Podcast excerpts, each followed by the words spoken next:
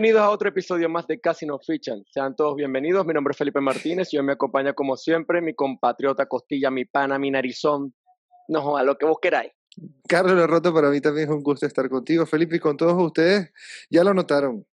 Hoy, por cuestiones que se escapan de nuestras eh, posibilidades, tuvimos que hacer esta reunión así. Ya ven ahí a Felipe, pilla, Felipe, pilla, Felipe, que estás contagioso, estás contagioso. Y nosotros como adultos responsables, que tenemos hijos, que tenemos familiares y que, nos, que, queremos cuidarnos siempre, entonces decidimos grabar este episodio, eh, pero cada quien desde su casita, pues, o sea, cada quien eh, guardado en su casita. sí, eh, como, como dice el dicho, mejor prevenir, es mejor prevenir que lamentar. he estado un poco mal, es gripe realmente, no es Nada, otra cosa. gracias, gracias a Dios porque me hice el examen y salió negativo, pero igualmente por motivos de seguridad y de No, y sobre todo por, por, resguardarnos cada uno, marico, por estar tranquilo. Sí, sí, realmente. Yo estoy un poco mejor, pero la tos me tiene, ah, que me doy contra las paredes ya, o me obstina. Pero bueno, aquí, estoy tomando, aquí estoy tomando tecito. Salud, mira ahí, aquí está, mira ahí, mi tetero de agua. Estás disimulando, para mí que tienes ahí boca, una verga de esa. no, papi, no, papi. Aquí en la casa, cero caña, hermano. Hay que dar el ejemplo. Cero, cero caña. Mire, entonces, hoy empezamos este capítulo de esta manera, de todas formas, antes de. Número 19, número, 19, Falta uno para el 20. ¡Qué emoción! Mira, pero tú igual. igual ah, ah, mira, mira, mira, miraste mi conclusión súper arrecha, ¿no? Estamos en el 19, falta uno para el 20. Sé sumar. Claro. Por favor, pasen una calculadora de señal. Mira, entonces, como le estaba diciendo antes de continuar, vamos a mencionar rápidamente nuestras redes sociales. Saben que nos pueden estar contactando en redes sociales, sí, es Instagram, es Facebook y también Twitter, arroba casi nos fichan. Si quieren escucharnos, también lo pueden hacer en arroba casi nos fichan por Spotify, por Breaker, por eh, Google Podcast, por Apple Podcast y por cualquier otra plataforma. Plema, de Plema Podcast, también. Podcast, Tetero Podcast. Y obviamente nuestra petición, cada capítulo que se suscriban, que comenten y compartan todos los episodios que vamos subiendo a nuestro canal de YouTube, arroba casi nos fichan igualmente. Sí, ahí estaremos dando nuestro, nuestro ustedes nos hacen sus comentarios y nosotros les estaremos respondiendo a la brevedad posible. A veces nos tardamos un poco, pero es que realmente entre tantas cosas que tenemos que hacer, esto no es lo único que nosotros hacemos, nosotros Ojalá fuese labores. Sí, pronto, pronto, pronto, pronto. Mira, hoy, hoy, hoy, habíamos preparado un capítulo bien, bien completo, sin embargo, lo primero es que no sabemos si va a durar tanto. Eh, para algunos eso es bueno, para algunos no. Eh, pero queríamos y teníamos mucha emoción acerca de hablar de varias cosas. Una de ellas, y era por, obviamente, porque nosotros somos managers. En mi mente, yo soy manager de, eh, yo he sido manager como de 50 equipos de fútbol en cualquier cantidad de países. Eh, que si ustedes quieren saber el secreto de por qué Carlos se sabe el nombre de cada uno de los jugadores, que existen en el planeta Tierra, es por un juego. a un gran juego que se llama Football Manager. Carlos se acuesta a las 5 de la mañana jugando esa verga. Ya no, ya no. Eso era cuando era niño, cuando era cuando no me salía Cuando era niño, la semana pasada, la semana pasada. Pero no, mire, entonces, claro, con esta pequeña que le entra mucho al juego, por ejemplo, a mí me entró tanto la, la, vaina del fútbol y que nunca pude triunfar con fútbol, que de alguna u otra manera tenía que meterme a ser entrenador o algo, y, la, y una de las formas que había era convertirse en analista táctico o en analista de video. Y oye, Marico, yo también, tú, yo, tú lo supiste, yo hice un curso de analista de video y dije, yo, voy a conocer un poco gente que es esta mierda y esa vaina, enviaban las clases, tú enviabas las respuestas y ahí, ahí quedaba todo no conocía a nadie. o sea, aprendí que joder. Pasaste al segundo paso. Sí, hiciste el segundo paso, sí, qué arrecho. Pero dentro de, de, toda esta curiosidad que le da uno por saber cómo poder entrar, también es, es fácil, es difícil, quiero decir, eh, entender cómo está organizado un equipo de deportes y cómo se maneja sobre todo, porque claro, o sea, mucha gente creerá que el manager es el que más manda y es el que tiene la última palabra y probablemente en situaciones sí, en otras situaciones, no. Eh, y eso es lo que venimos como que a tratar de explicarles. Igual vamos a estar hablando también de, de todo un poco ya eh, para finalizar, para cerrar el, el, capítulo de hoy. El intro, el prólogo. Exacto, para finalizar nuestro prólogo, pero ya mucho al final. Eh, y, y, bueno, y este era el tema de hoy, pues acerca, acerca de, de cómo están formados los equipos, de la estructura organizacional cuáles, de los cuáles son los organigramas de los equipos y de verdad, y cómo puede hacer uno para meterse ahí sin que sea a través de Football Manager. bueno, pero ese es un buen paso, loco, porque mira, por lo menos hay casos como el de Brian Cashman, que es el, el CEO de los Yankees. Él empezó, loco, como scout. O sea, eh, desde los inferiores, inferiores, inferiores, y ahorita es el CEO de los Yankees de Nueva York. O sea, eso que tú estás haciendo de aprenderte los jugadores y ese tipo de cosas eh, eh, es un principio y, y, es valorado porque obviamente este tuvo muchos contactos, Brian Cashman, poniendo el ah, ejemplo de él que lo estuve leyendo, él estuvo estudiando mucho sobre o sea, estuvo estudiando mucho sobre los jugadores. Él nunca fue un jugador activo, nunca jugó. Nunca jugó béisbol eh, profesionalmente. sí, o sea, no profesionalmente, pero sí jugó, jugó básquet, jugó béisbol, eh, creo que fútbol, también fútbol americano. Eh, pero realmente su pasión fue por el béisbol. Al final, por, por contactos que estuvo él y su familia, él pudo ingresar un poco a la, a la rama de organizacional del, del béisbol. en este caso creo que fue de Oakland, no mal, si mal no recuerdo. Y bueno, y después escalando, escalando, escalando, escalando, escalando hasta que se convierte ahora el CEO de los Yankees de, Nueva York.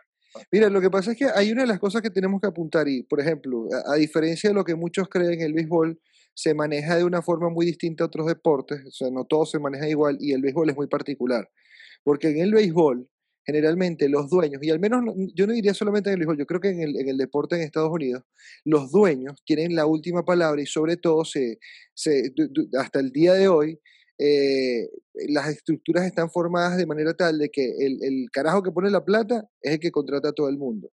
Y, y, generalmente, por ejemplo, podemos nombrar el caso de los Yankees, pues los Yankees estaban dirigidos por la familia Steinbrenner y durante mucho tiempo por Josh Steinbrenner padre, carajo que compró por los Yankees, no sé, recuerdo que fue por una locha, una cosa así, fue por muy poca plata, y revalorizó esa franquicia y hoy es la franquicia más cara eh, del béisbol eh, americano, de la MLB. Entonces todos estaban, claro. exacto, entonces estaba eh, este presidente, esta figura, que es el tipo que en realidad pone la plata, el, el director de la junta de acreedores, si existen varios, si existen varios propietarios, pero está uno que es el que, el que, el que tiene más plata y ese es el que más manda al final. Y obviamente... Como, como, como, dirían en mi pueblo, el chivo que más me. Ese es el chivo que más me. pero, eh, eh, claro, entonces, pero debajo de él hay cualquier cantidad de personas que se encargan de cualquier cantidad de cosas. Obviamente el siguiente es el director de operaciones o el CEO, que por ejemplo en los Yankees es Brian Cashman. Eh, hay también otros que no nombran un CEO, sino directamente tienen un director de operaciones de, de béisbol y ya. Eh, hay otros que tienen, eh, por ejemplo, que el manager es quien cumple también parte de ese papel porque él es el, el, que organiza el equipo. Hay otros en, en el béisbol se ve mucho eso, en el béisbol se ve mucho, bueno, se, vio mucho, actualmente no se ve, porque realmente es más trabajo. Actualmente, actualmente tienes que estar pendiente de lo que es el marketing, tienes que estar pendiente de lo que es el, toda la estructura organizacional, o sea, tienes que estar pendiente de lo que es el estadio, todo, o sea, son tantas cosas que para una sola persona es imposible llevarlo y si lo llegas a hacer, o haces bien una o haces bien la otra, pero no la vas a hacer las dos. Lo que pasa es que yo creo que el deporte se ha modernizado ya y obviamente ha incluido tantas otras cosas dentro de, de, lo que es una estructura en, equipos. Por ejemplo, ya no es solamente el tipo que entrena y este mismo tipo que entrena es el que atiende a la prensa y ya, y ahí quedó todo. ¿No? O sea, tú les, has incluido muchas cosas más. Están las tecnologías para entrenamiento, están las tecnologías de scout, eh, las nuevas tecnologías de scout. Entonces, tú vas añadiendo departamentos y departamentos y departamentos. De nutrición también. Entonces, eh, además de nutrición, tienes de psicología. Entonces tienes un poco de, departamentos y obviamente una sola persona puede delegar, pero que esté a, cargo de todo, eh, ya es otra vaina y no sea en ese caso. Yo te traía, te traía por ejemplo, también el ejemplo de, de, nuestra toda la vida es el de Billy Bean, pero él era director de operaciones.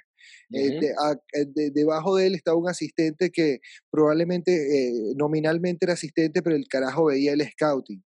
Era el Jonah Hill. El Jonah Hill, nuestro amigo John. claro, pero entonces eh, estaba la figura de, un asistente que probablemente estaba al día, día a día con las, en las operaciones de béisbol, hay otra persona que maneja el área de scout, que es el director de scout, tiene a 5, 6, 7, 8, 10 scouts regados por todo el país. Hay otros equipos que no tienen la plata para tener 10, a 10 scouts. Entonces tienen a 5. Y los otros 5 que tienen... Y no, no, y no solamente en todo el país, a, nivel mundial. O sea, por lo menos en el béisbol tienes, tienes, tienes scout eh, puedes tener scout en Venezuela, en República Dominicana, en Puerto Rico, en, Honduras, en Colombia. O bueno, el mismo de Venezuela puede moverse a Colombia a ver algún prospecto o algo eh, así. Eh, en, todo caso, lo, encargas de zona. Yo sí tengo entendido al menos béisbol. Y en Venezuela lo manejaba mucho así, que había un scout que manejaba la zona de Venezuela y era que veía todo el talento. Y él era el que, que estaba encargado de recomendar firmas, de descubrir talento y de recomendar firmas. ahora, y eso era la otra cosa. Hay otros equipos, por ejemplo, y era a la otra parte que quería hablar, y era, por ejemplo, el fútbol. El fútbol también se manejó durante mucho tiempo, igual que como estábamos diciendo acerca del béisbol, existía el dueño del equipo, el chairman eh, of the board, eh, el presidente de la junta de esta directiva, y, y hoy ya se ha transformado a otra cosa totalmente distinta. Está el, tipo que pone la actualmente Exacto, eso es lo que te iba a decir, que ahorita el fútbol es completamente, es una cosa, no es parecido o no es lo que yo veo igualmente en el béisbol, que tú bien lo estás comentando, que tiene una organización y creo que todos están ligados de alguna u otra manera al, al deporte, o en este caso a la MLB, al, béisbol, pero en fútbol, huevón, viene un jeque que capaz y no sabe mucho de fútbol, nada más le gusta y ya, no, sí, eh, eh, mira, tengo toda esta plata del mundo, hazme un buen equipo y tráeme plata. Es, es, eh, además, a, veces estoy seguro que esos huevones ni les importa si el equipo te produce plata o no, O sea, lo que les importa es gastar. ¿Dónde, puedo gastar plata que no me interesa? sería muy deprimente gastarse 500 mil millones de dólares en comprar un equipo o al menos si es un equipo grande de estos que... pero, pero hay casos, hay casos. Hay, más así que hay equipos que no le invierten un verguero de plata y al final no, no producen. No, no bueno, hay, inversión, no la recuperas, weón. Hay formas de... Lo que pasa es que eso lo, lo, podemos decir, lo podemos quedar para otro capítulo igual. Pero mira, eh, por ejemplo, estaba el caso de que tú acabas de decir el jeque, por ejemplo, está el famoso jeque Mansur, el Sheikh Mansur, que creó un grupo, el, Abu Dhabi Group, que compró Manchester City. Y obviamente él no está día a día en Manchester para andar tomando esas decisiones porque él lo que pasa es poner la plata. Entonces él es el dueño del equipo, él es el dueño del grupo que administra el equipo y hay una persona que él dirige las operaciones gerenciales. Debajo de él hay uno que dirige la parte económica de. Debajo de él hay otro que dirige la parte futbolística, de otra parte eh, que, dirige la, parte de scout. Y todos le responden a, a, este CEO. Y muy al final de todo ese organigrama, obviamente, están los jugadores, que son importantes, pero debajo de los jugadores, igual en cuanto a, y, yo creo que, que, en cuanto a, a nivel de, de si puedes o no puedes prescindir rápidamente de ellos, están los managers los que entrenan directamente al equipo. Esos son los que en realidad no tienen, tienen mucha importancia, pero cuando tú vas a, ver la relevancia que tienen al momento de, por ejemplo, de un momento muy, muy difícil, si estamos en una circunstancia muy difícil, el equipo está perdiendo, no se va a ir el presidente, no se va a ir el, el, no, es que, es, que es, como, como bien es como bien el dicho, o sea, o votas en el béisbol, o votas a nueve jugadores o a 40 en el roster de 40, o votas a uno. O votas al manager, y ya, exacto. Exacto, entonces es que esa es la gran solución, y de hecho, muchas veces sucede eso, que se vota el manager y hay cambios, se notan los cambios, o sea, a veces sí, no, no, no es las piezas, a veces no es las piezas, no es el jugador. Y yo me he dado cuenta mucho de esto y mucha gente critica que siempre se vote el manager, pero ¿por qué a veces se vota el manager y se logran los cambios? Hay muchas teorías acerca de eso. Por ejemplo, en, fútbol están los equipos que le hacen la cama a los managers para que se vayan y simplemente cuando vuelve uno nuevo, mágicamente están, pero metiéndole goles a todo el mundo. Yo lo que entiendo por esto, obviamente, es que este tipo de managers tienen una forma de trabajar el día a día y ya son entrenadores, no son managers, porque ahí está la gran diferencia, por ejemplo, porque está esto europeo. En Inglaterra, usualmente el manager es el que manejaba todo existía el tipo que te daba la plata y personas, por ejemplo, como Alex Ferguson, el mítico Alex Ferguson, o Arsène Wenger también, por ejemplo, en el Arsenal, eh, o por ejemplo en el Liverpool, todos los, eh, los managers que, no de esta era, por supuesto, de eras anteriores, Rafa Benítez, ellos eh, controlaban todos los aspectos del equipo y no le respondían solamente, sino al dueño únicamente al dueño del equipo. No había otra persona más por encima de ellos. Entonces, ese, eso se tuvo que dejar atrás por todo este tipo de cosas. Sin embargo, hoy, para la figura que hoy es el manager, que es simplemente el entrenador del día a día del equipo, que es lo que es hoy, por ejemplo, Pep Guardiola, que obviamente sí tiene otras responsabilidades y tiene voz, y voto en otras cosas, pero él es el que se encarga del día a día de los jugadores. Entonces, si tú cambias al manera es precisamente porque quieres cambiar el día a día de los jugadores y probablemente cambia, eh, eh, el ambiente en el vestuario no es mal, no es bueno, es malo y, y, esa sea la consecuencia directa, que lo mejor es simplemente cambiar el día a día y para eso tienes que cambiar al manager. Pues. Claro, claro, obviamente. En ese caso, yo creo, algo, algo que sí hay que comentar también es que esto tiene que estar súper alineado. ¿Cómo alineado? O sea, que el gerente, el dueño del equipo, eh, tenga que estar alineado con las, con las creencias o, o los parámetros para poder llevar al equipo. Obviamente, yo estoy diciendo que compras un equipo y te vale mierda que gastes un montón de plata, pero igualmente tienen que seguir tus parámetros para claro. Por algo lo compras, no lo compraste porque quiero gastar plata, sino que tú quieres ver un estilo de juego, un estilo de, de equipo. Entonces tú creas esa dinámica con ese tipo de cosas. Por lo menos el caso de, de mi equipo, el Chelsea. que tienen a Roma Abramovich, el que tú dices, tú tienes un cuento raro con él ahí que yo no todavía no te lo creo. ¿Cuál es el cuento? que era lavado de dinero, que, que él tenía ese equipo por lavado de dinero. Ah, bueno, yo te, Eso después lo vamos a conversar, porque no te creo. Eh, lo podemos conversar rápido. Él, es uno de los casos que yo digo que, qué arrecho, tienes el equipo, no puedes entrar a Inglaterra, weón, y tienes a tu equipo ahí, le está inyectando plata, toma, toma, toma, toma, toma. Y, y, lo más arrecho es, o sea, el tipo le inyecta plata, pero la que maneja todos los hilos del equipo y es un, no sé si lo habíamos mencionado antes y, yo tuve, no las comentamos. Marina Grasnikova. esa mierda. Y pero esa caraja, e, ella empezó como secretaria de, de Abramovich y de un momento a otro. Es la que maneja los tiene, tiene la, tiene la junta directiva en su, en su, eh, en su mano y ella, por la plata ella es la CEO de todo.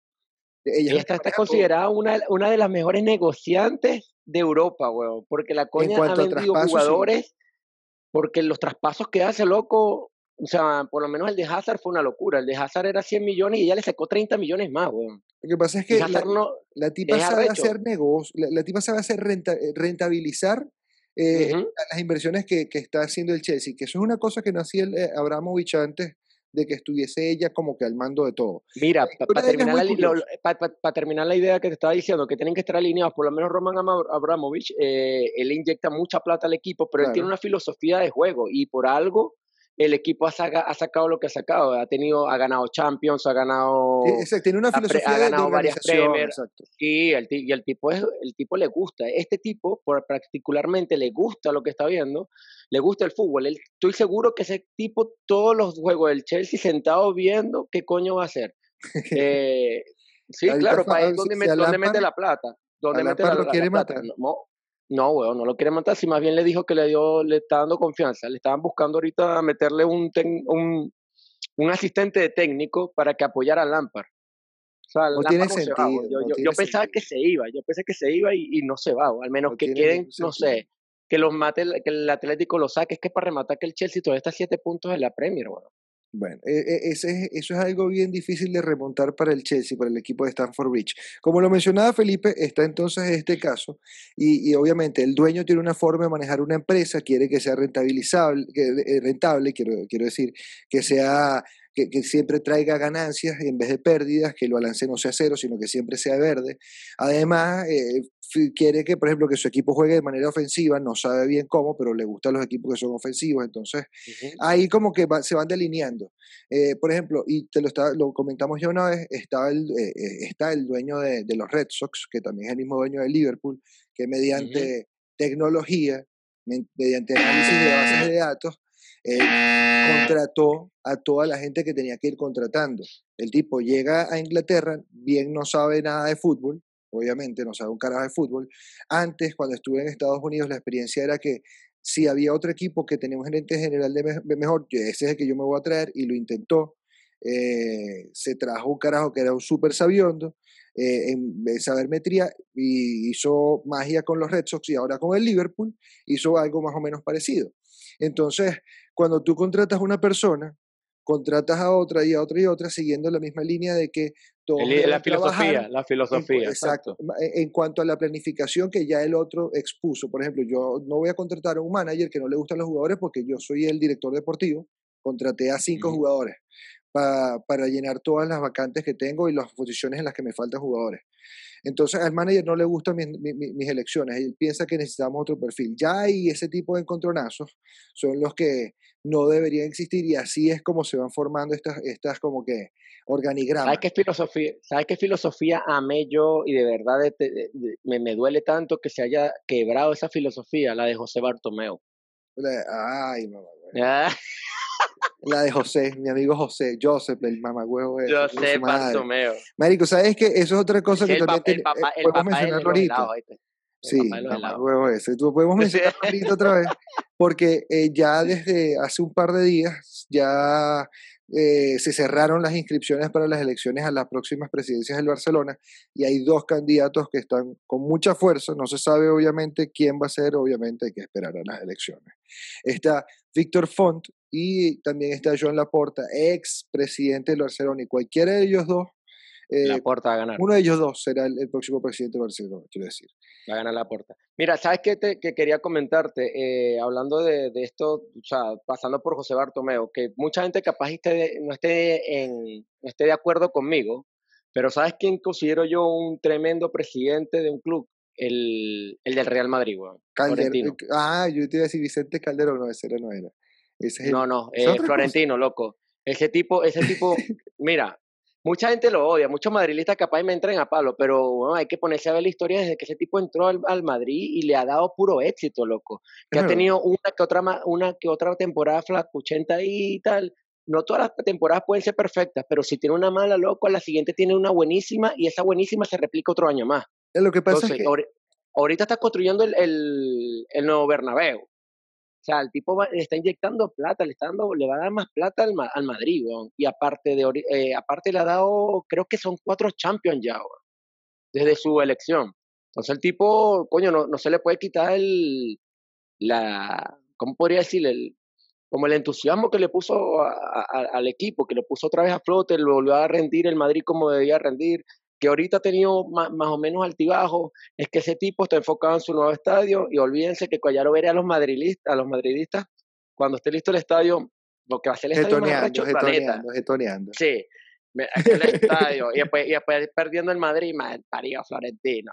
No, pero de verdad que yo, yo ese tipo, yo de verdad, bueno, yo ese tipo mucha gente lo critica, lo detesta, lo odia, pero si ponemos a ver, weón, ese tipo sabe cómo administrar un equipo y cómo inyectarle o, cómo conseguir las entradas de plata al equipo. Eso. Yo creo que más, que todo es eso. Yo, al final, si el equipo gana o pierde, el presidente poco va a tener que ver. O sea, no es porque el equipo siempre pierde, el presidente se va a ir. Eh, sin embargo, si él tiene como que la respuesta financiera de que el equipo está resultando como negocio, es muy difícil que su gestión sea mala si el punto es que el equipo, el punto del presidente o el director o el gerente, no es que el equipo gane trofeo, si gana trofeo fino, pero el punto es que termine toda la temporada produciendo dinero y no perdiendo plata. Exacto. que siempre estén produciendo ese, es el cometido de, del, los presidentes, los CEO de los equipos, o sea, que me produzca plata, o sea, no ganaré el anillo, la verga y tal, pero o no ganaré la Copa Final, no ganaré la Champions, o en, el caso de la MLB no ganaré la Serie Mundial. Exacto. Pero estoy dando eh, eh, plata. vamos a ir puntualizando un poco. Tú sabes que de, todos los, los, por ejemplo, los, los managers que existen ahorita, no, no hablar managers, los presidentes, por ejemplo, ¿cuál es el que te gusta más a ti y que, que dices, bueno, o sea, este presidente lleva a su equipo como es? Yo creo, como te lo acabo de comentar, el que te acabo de comentar ahorita, Florentino. Florentino es el mejor. Valentino Pérez para mí es uno de los mejores. Y sí, loco, yo creo que con él me quedo porque ha sabido cómo gestionar el equipo de manera administrativa, económica, plata. Mira, y en todo caso, sabes que está esa otra vaina, pero hay otro cargo que generalmente es el director de operaciones en béisbol o el director de, de fútbol, director futbolístico o secretario técnico, también le dicen así, le dijeron así, por ejemplo, en el Barcelona durante un tiempo. Eh, e, encargado de, la parte de, deportiva, de planificar deportivamente un equipo, ¿cuál te parece a ti que es el mejor del mundo actualmente? Venga, loco. O sea, ahí me pillaste porque no tengo ninguno así preferido actualmente como que de la manera deportiva. Mira, por ejemplo, yo, yo tengo varios candidatos, lo que pasa es que lo puedo decir por deporte y puedo decir cinco de cada uno, ahí nací. Pero no, en realidad, mira, en cuanto a dirección deportiva hay una que me gusta mucho que es el Borussia Dortmund. Hay un carajo que se llama Michael Sork, que fue exjugador de fútbol y luego que se retiró, él entró en la directiva y, entró en la planificación de, de, de, deportiva del Borussia Dortmund. Y él, con, obviamente, con, con muchas herramientas y, y, tratando de, armar eh, con, mucha congruencia, logró traer a muchísimos jugadores antes y después. Eh, él fue quien le armó, por ejemplo, el, el Borussia Dortmund al momento que llegó Klopp, luego de que el equipo estuvo casi en la ruina. Y mira, o sea, llegaron desde jugadores como Lewandowski, que era un completo desconocido, el japonés Kagawa, Kitarian de, que estaba en, el Shakhtar en ese momento. Eh, llegaron jugadores, explotaron jugadores, por ejemplo, como Matt Hummels, que era cantera del Bayern Múnich, eh, Gotze, que era propia cantera del Dortmund, explotó también y volvió un equipo que en realidad... es que el Dortmund, si ponemos a ver, es una máquina de fabricar jugadores. De fabricar jugadores o detectarlas, que eso es lo otro que está haciendo ahorita él. No está tanto potenciando su propia cantera, sino que se da cuenta que el otro negocio es captar jóvenes. Y así han logrado la firma de carajos como, por ejemplo, Jadon Sancho, eh, Erling Haaland. Eh, últimamente hay otro jugador inglés que se llama Jude Bellingham, que también lo ficharon como por 30 palos. Y todos son fichajes así muy, muy, muy, muy, eh, como que muy seleccionados. Pueden gastarse todo lo que Muy, muy puntuales, muy Pero son muy puntuales las áreas donde él ficha. Y hay muchos jugadores más que tiene ahorita y que no resaltan tanto o que no son tan conocidos. Por ejemplo, está el caso de Dan Axel Zagadou en el mismo Borussia Dortmund, que son muy buenos y que son detectados así por ese tipo de por este tipo de, personas, por, esta persona en particular, por Sork. Pero, por ejemplo, apartando él, eh, eso es en fútbol, en béisbol, obviamente el que no tiene eh, ninguna pelea es Billy Bean. Billy Bean es el mejor director de operaciones que existe en el béisbol, no importa lo que diga nadie, no importa si sacan la película de otro, este carajo es el mejor de todos.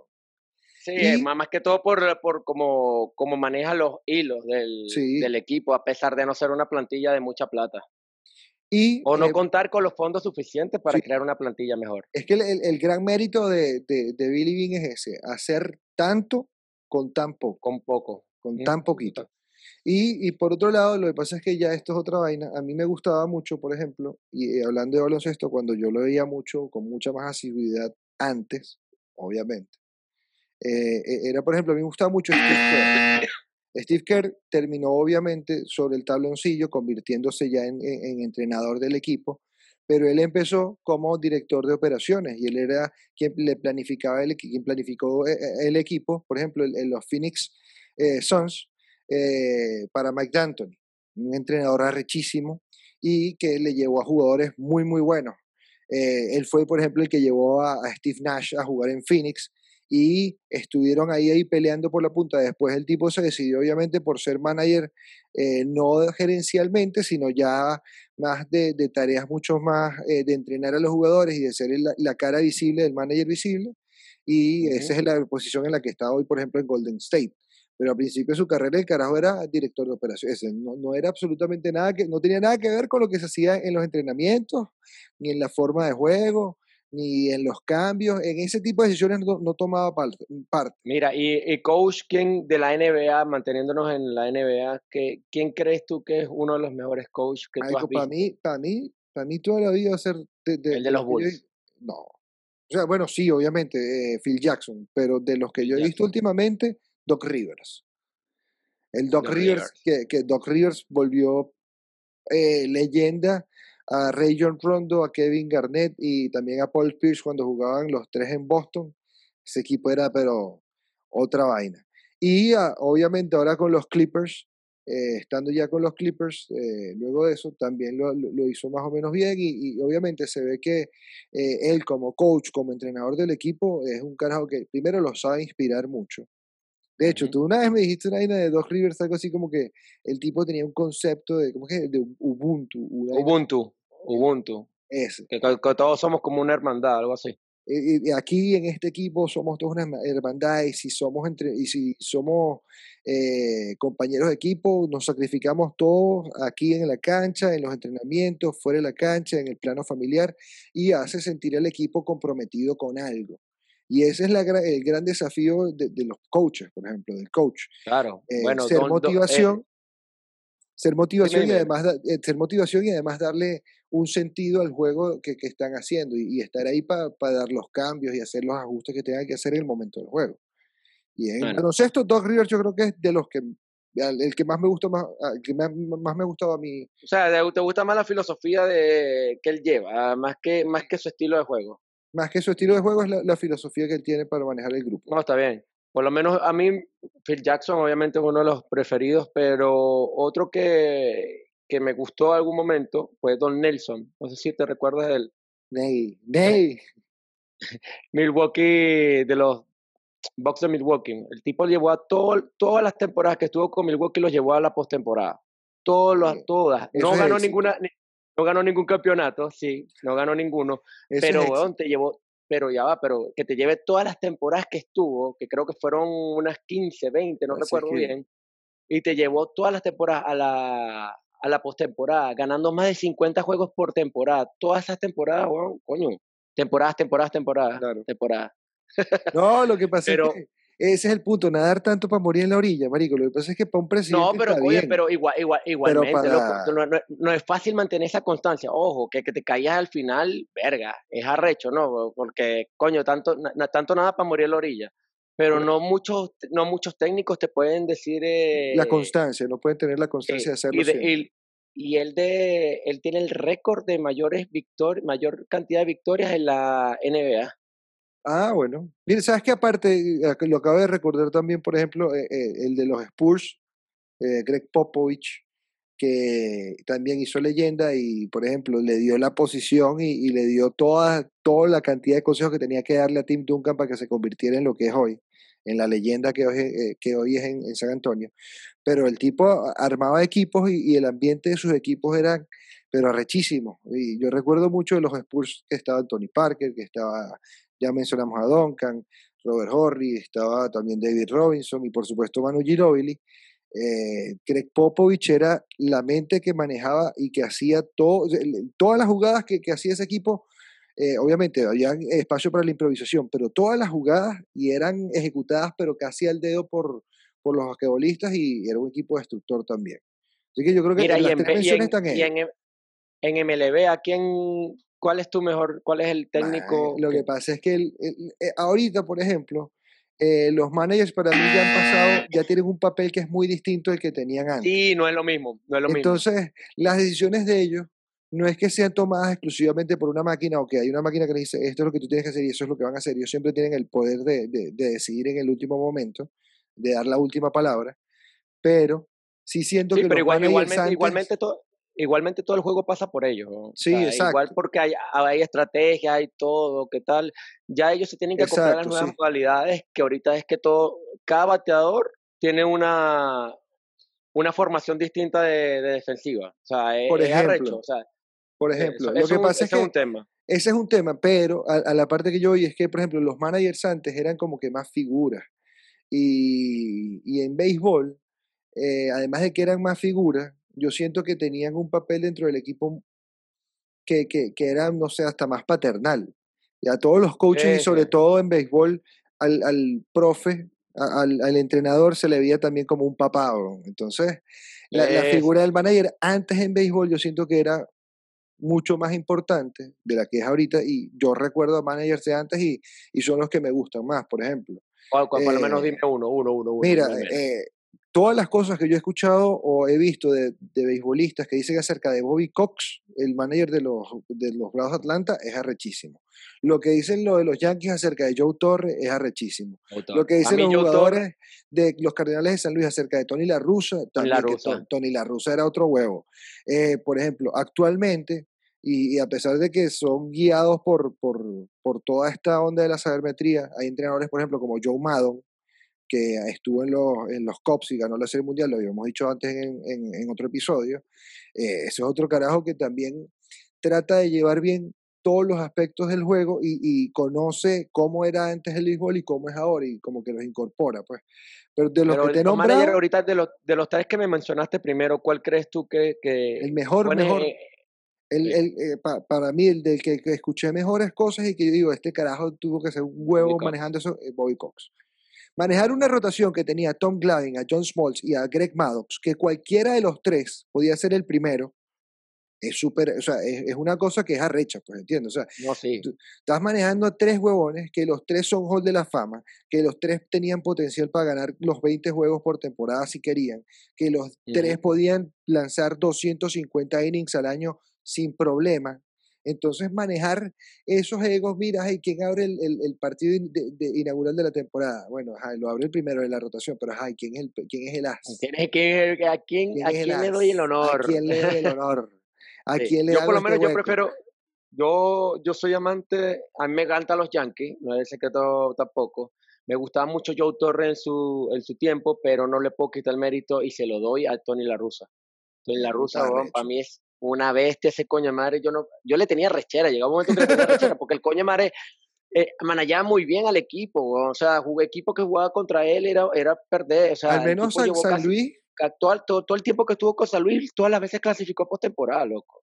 Yo sí lo recuerdo creo, por creo. Creo que una o dos veces no clasificó, pero Y él ganó, creo que ganó dos series de, de campeón, o sea, dos series mundiales con los. Lo podemos chequear igual para, que, para que aparezca. Pero, por ejemplo, mira, Tony La Russa y solamente, no solamente en San, en San Luis, antes, eh, a principios de los 90, estando con, eh, con los Atléticos de Oakland, cuando los Atléticos de Oakland gastaban plata, ese era un equipo que tenía a Canseco, tenía a Mark McGuire, tenía a Canseco, Maguire, eh, Vergación, tenía a Ricky Henderson, coño, son tres carajos que mm. son también superestrellas. Y el carajo bueno, Maguire, con, con, con, Maguire, ahí donde Maguire se destacó a botajón Ronnie y inyectarse esteroides. Exacto, ahí empezó, ahí empezó lo del trust. Empezaron a jugarse esos brazos. Sí. Pero es arrecho. Sí, bueno. Eh, ya para ir finalizando, no vamos a alargarnos mucho porque yo no estoy en muy buenas condiciones.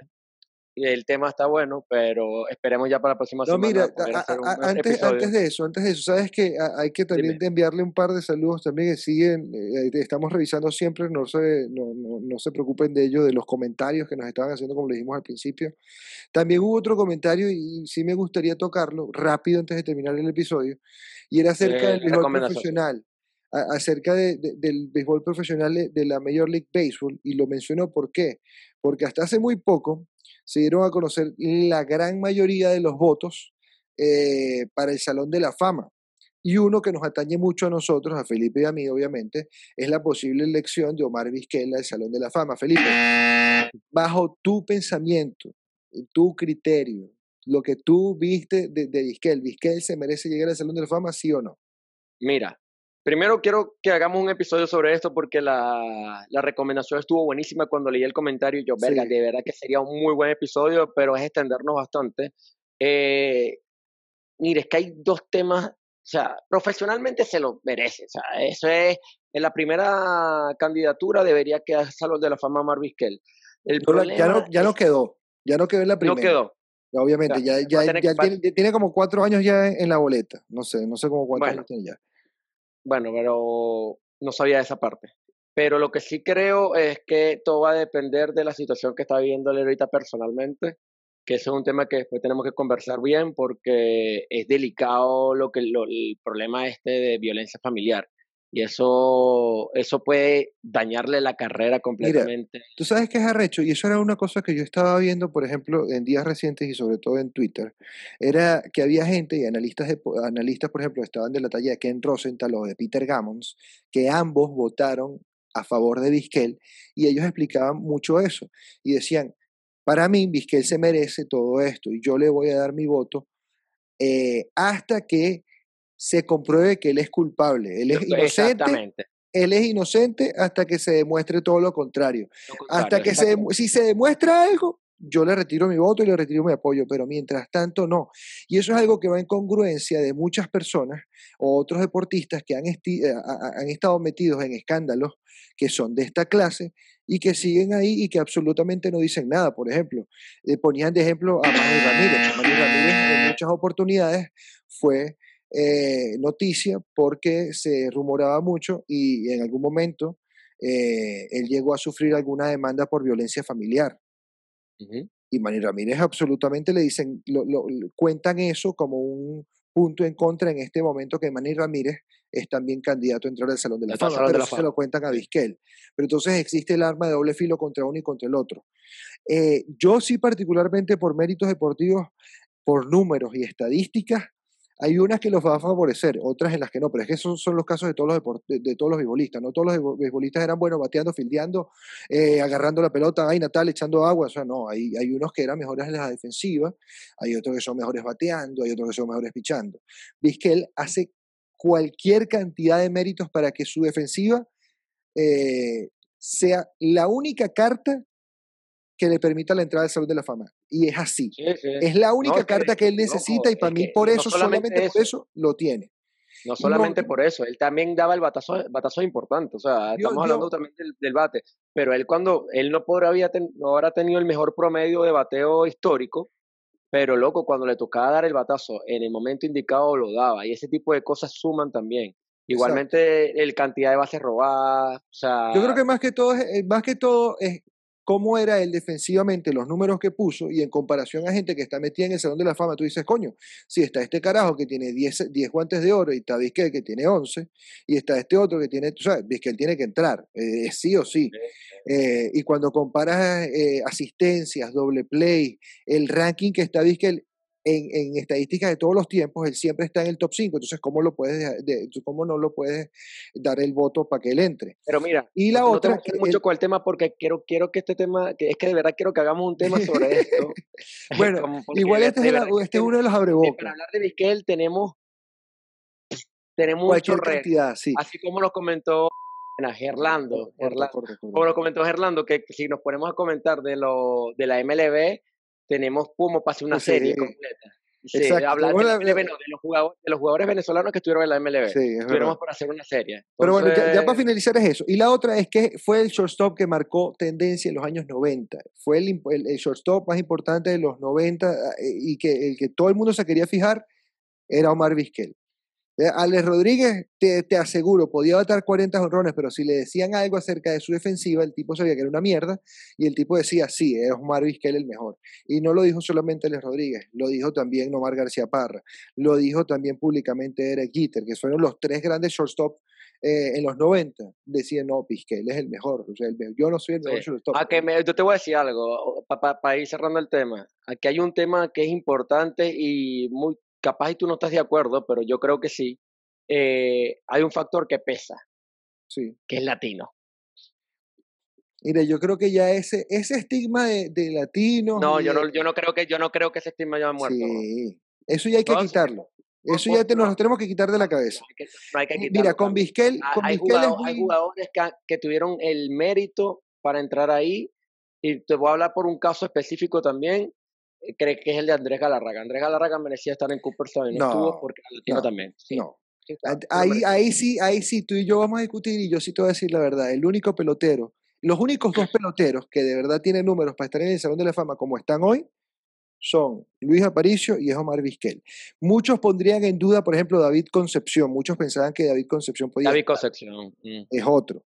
Pero siento que, los que, lo que el que está es el que es. Y Andrés Galarraga a pesar de todas las cosas que él hizo durante su carrera, cuando tú ves al final los números que él dio, no son del nivel del Salón de la Fama. Mira, loco, nada más le faltó un honrón, le faltó un honrón al trajarrón de la fama, un honrón.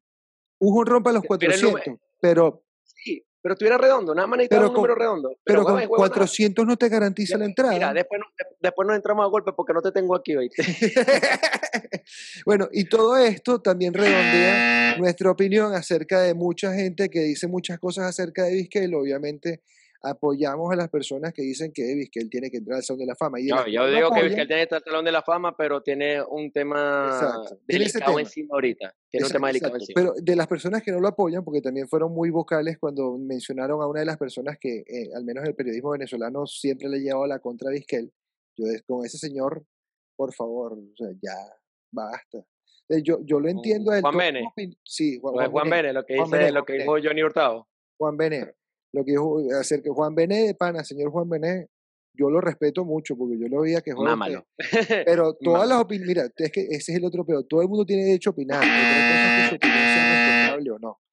Y yo sí siento que la, la opinión de Bené en este caso, aunque esté en el círculo de escritores de grandes ligas donde votan pasando de la fama, el tipo no tiene su Mira, a respetar. A pesar, a, pesar de ser caraquista, eh, él, o sea, Omar Vizquel ser caraquista, yo lo tengo un pedestal igual, igual como a Bobby Abreu, igual como tengo a Escútaro, que llegó a ser un muy buen jugador en, en, el béisbol profesional venezolano, tuvo su, su, su época en el en la MLB, pero yo también tengo respeto, tengo mucho respeto por muchos jugadores, pero hoy, hoy Hoy me río del Caracas que no clasificó. ¡Ey, huevones! de hecho, hoy, hoy, miércoles, hoy miércoles empieza la, la, la, postemporada de la, del, de la Liga Venezolana de Béisbol, Magallanes contra Caribe y Cardenales contra Tigres. Eso es otra cosa, Recha, que también lo podemos dejar para otro momento, en el, para, otro momento, en el próximo episodio, es qué fue lo que ocurrió con los de Caracas, porque hoy por hoy la fanática de Leones le echa la mierda total a Luis este, este, esto lo puede, la, gerencia, la gerencia horrible que ese era el tema para hoy esa era la parte que podemos enfocar hoy. Pero bueno, Esa es la parte en conclusión, para que lo sepan, sí, Luis Ávila es terrible gerente deportivo. Es, el peor, es el peor, es el peor. malísimo. Mira, gracias a Dios que Magallanes recuperó y conversó y recontrató a Luis Blasimi que Luis Blasini, el gerente deportivo del Magallanes, y ahí está, Magallanes otra vez en postemporada, trajo a Carlos García, y ahí estamos otra vez en postemporada, y bueno, nos toca contra unos Caribes Anzuategui que no son fáciles, pero todo es posible en el béisbol, pana. Son nueve innings, hasta la 27 no se acaba el partido. Y recuerden nuestras redes sociales. Sí, por favor. Twitter, Twitch, Instagram, Instagram, Facebook, y bueno, seguirnos por eh, suscribirse a nuestro canal de YouTube, casi nos fichan, y escucharnos por Spotify. Si no nos ven por YouTube, pueden escucharnos por Spotify cuando estén en el metro, cuando estén en el auto, cuando ustedes quieran, cuando estén fregando los platos, todo eso. En el momento que, que, les sea más cómodo, papá. Claro que sí. Sí, no quiero ser, no quiero ser más prosaico, pero cuando esté en el baño también puede. Mira el DJ, qué prosaico, mamá, huevo. Chao, chicos. Para mí ha sido un gusto. Recuerden que el juego no se acaba hasta que apagas el play o hasta que se nos quite la gripe. Pues bueno, a mí por lo menos. Ahí tiene Carlos. Ya, ya, yo tengo, ya yo tengo. Mira, ya soy ya voy por ti, Felipe. Cuídense, chicos. A mí no me dejan porque es muy temprano. Chao, muchachos, se les quiere. Chao, Carlos. I love you, baby.